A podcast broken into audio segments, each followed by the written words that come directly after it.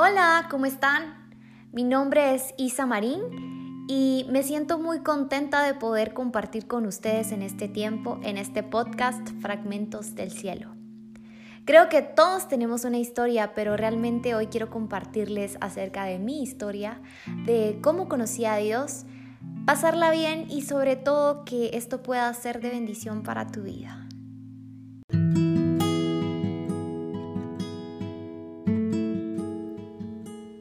Quisiera iniciar contándote que yo crecí en un hogar cristiano, en una iglesia muy pequeña aquí en Guatemala.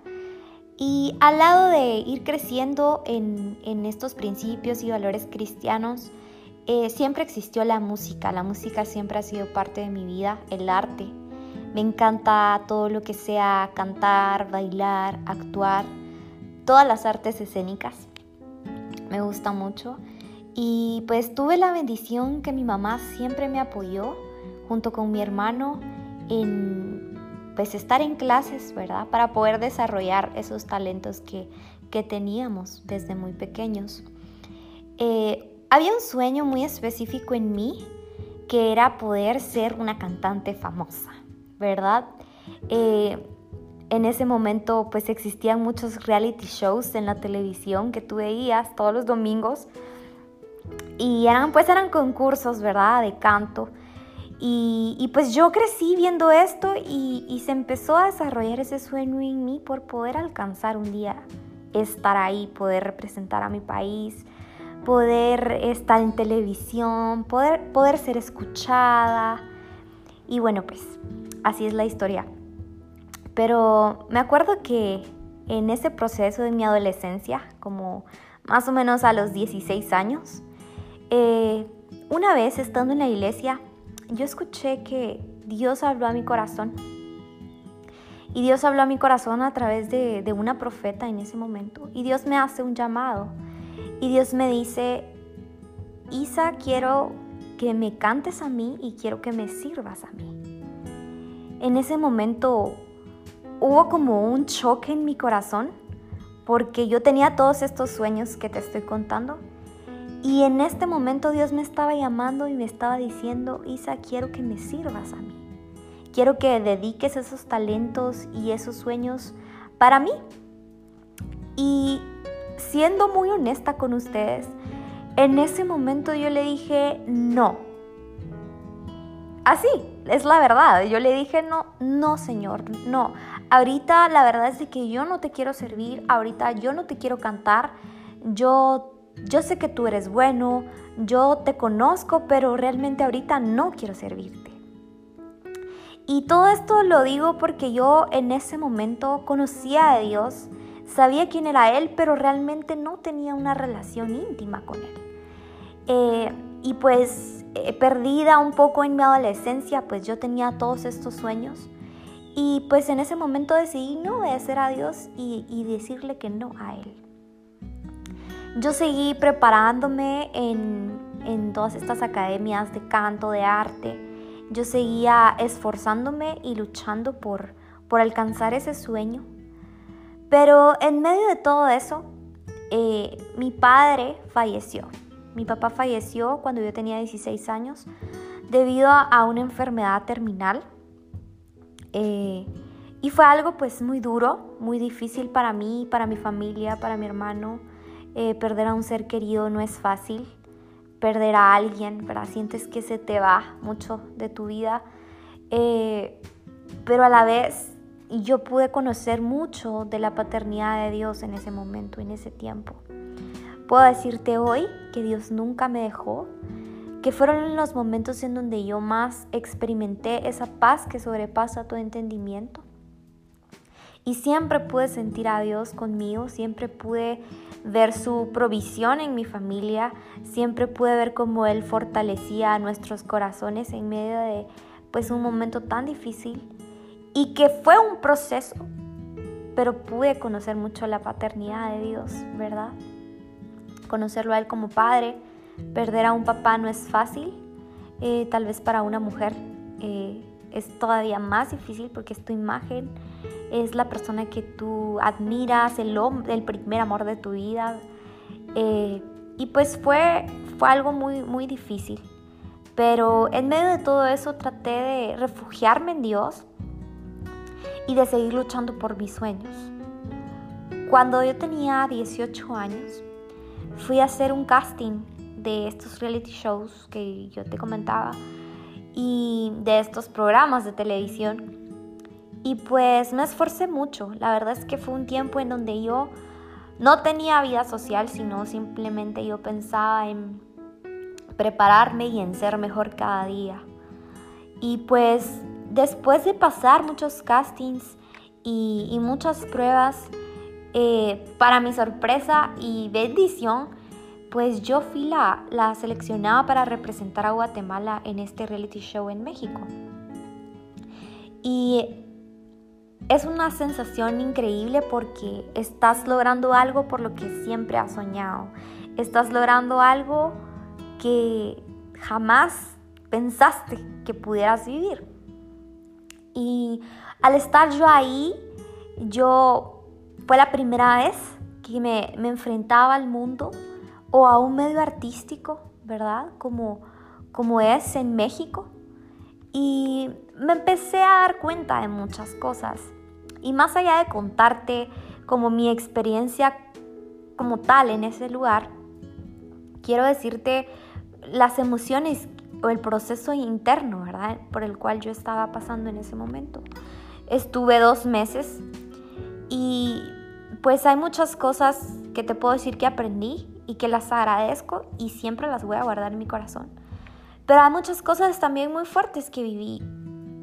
Eh, empecé a, vivir ciertas como inseguridades porque al estar ahí querían decirme cómo tenía que ser me, decían cómo tenía que vestirme, eh, me ponían minifaldas y me decían, si no enseñas, no, no vendes, así que tienes que vestirte de esta manera, si no tienes tal peso, no te vas a ver bien. Y crecí en, esa, en ese momento eh, rodeada de cosas que pues no eran reales pero que poco a poco te van afectando y pues te vas creyendo y, te dicen, bueno, pues si tú quieres ser famoso, si tú quieres ser exitoso, si tú quieres lograr esto, pues tienes que sacrificar ciertas cosas de tu vida y tienes que hacer las cosas que sean necesarias para sobresalir o para, para permanecer aquí. Entonces, dentro de mí existía un choque de, de que, pues yo decía, esto no es así, esto esto no, no es lo que soñé, esto no es lo que pensé. Al tiempo eh, podía haber gente que también era capaz de mentir o de hacer muchas cosas con tal de lograr estar ahí, con tal de lograr pues esa fama o, lograr pues ser famosos, ¿verdad? Lo vamos a decir así. Sé que muchos jóvenes siempre tenemos la necesidad de compartir nuestros talentos y no solo me refiero al arte. Tal vez tú deseas ser escuchado, tú deseas que te vean, tú deseas eso en ese momento, cuando tienes esa edad, sobre todo cuando eres, eres joven. Pero cuando salí de ahí, me acuerdo que lo primero que, que yo sentía al regresar a mi país, después de estar en ese reality show en México, fue esto no es lo que yo, lo que yo esperaba, esto no es lo que realmente yo soñaba. Y logré lo que tanto quise, logré por lo que tanto me preparé, por lo que tanto luché. Y ahora qué sueño, ahora qué sigue. Y bueno, pues yo tenía, como les decía antes, 18 años en ese momento. Y estaba muy confundida. Normalmente hacía lo que la gente me recomendaba, me dejaba llevar mucho por, por las opiniones de todos y no estaba haciendo lo que realmente yo quería. Creo que estaba, por decirlo así, como caminando sin un rumbo, caminando sin un propósito. Siempre creí en Dios, siempre he sabido que Él está ahí, pero había hecho mi relación con Dios totalmente al lado. Estaba queriendo llevar las cosas a mi voluntad y no a su voluntad. Y en ese proceso me acuerdo que empecé a dar muchas vueltas en mi vida, hasta que un día yo dije, ya no más, ya no, ya no más, hasta aquí.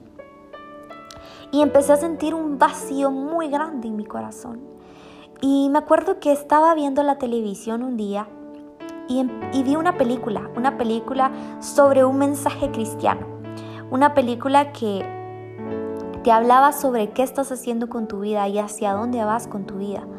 Y que Jesús es lo único que puede ayudarnos, que Jesús es el camino, la verdad y la vida, y que debíamos aceptarlo y caminar en su propósito. Y en ese momento, cuando yo estaba viendo esa película, yo le puse pausa y yo empecé a llorar, empecé a sentir el poder del Espíritu Santo. Él me empezó a llenar empecé a llorar mucho y me acuerdo que estaba con mi perrita en ese momento y con mi hermano y los dos se me quedaban viendo como, Isa, ¿qué te pasa? Y yo sentí algo muy fuerte en mi corazón.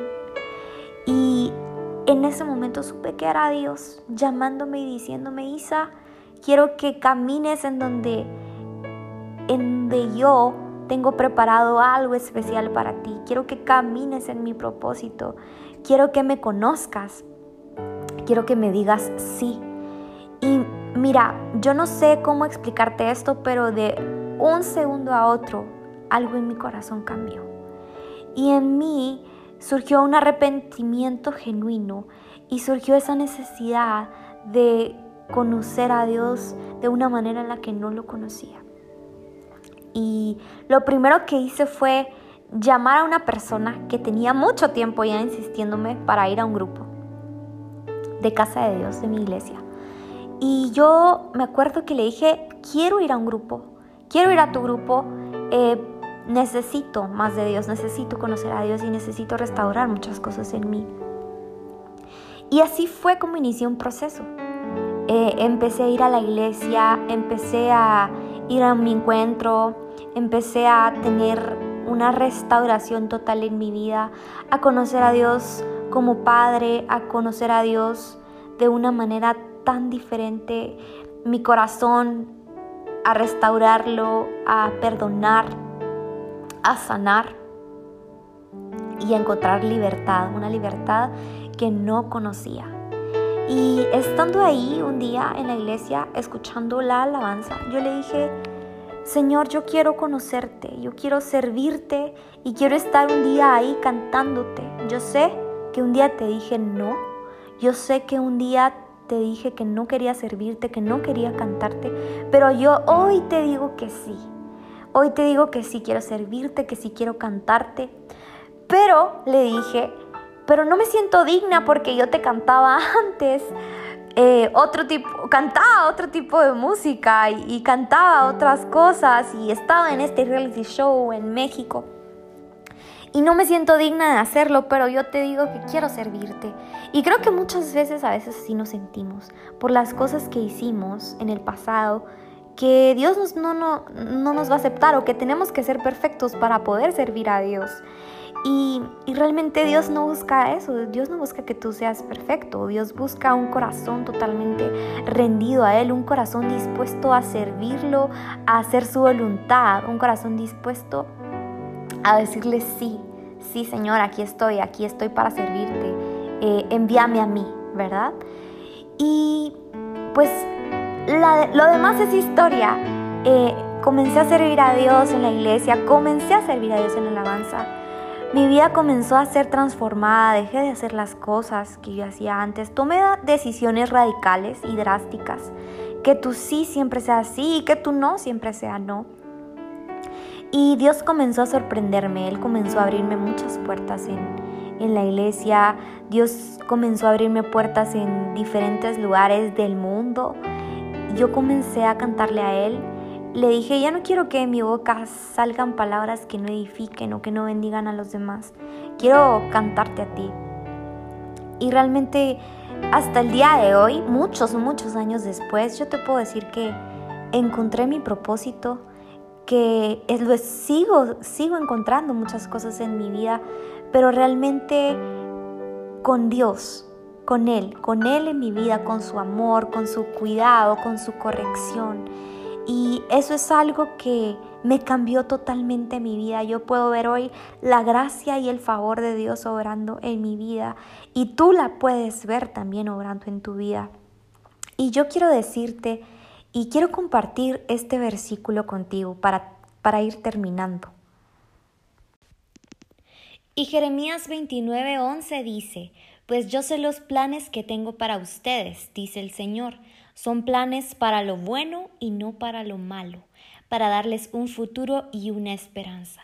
Así que yo solo puedo decirte que en Dios tú tienes un futuro y una esperanza. Todo lo que has vivido ha sido con un propósito grande que Él tiene para ti. Así que hoy solo quiero decirte que le digas sí, que sigas avanzando y caminando hacia Él, porque sé que tú vas a poder ver con tus ojos esos sueños y esas promesas que Él ha hecho a tu vida. Que Dios te bendiga.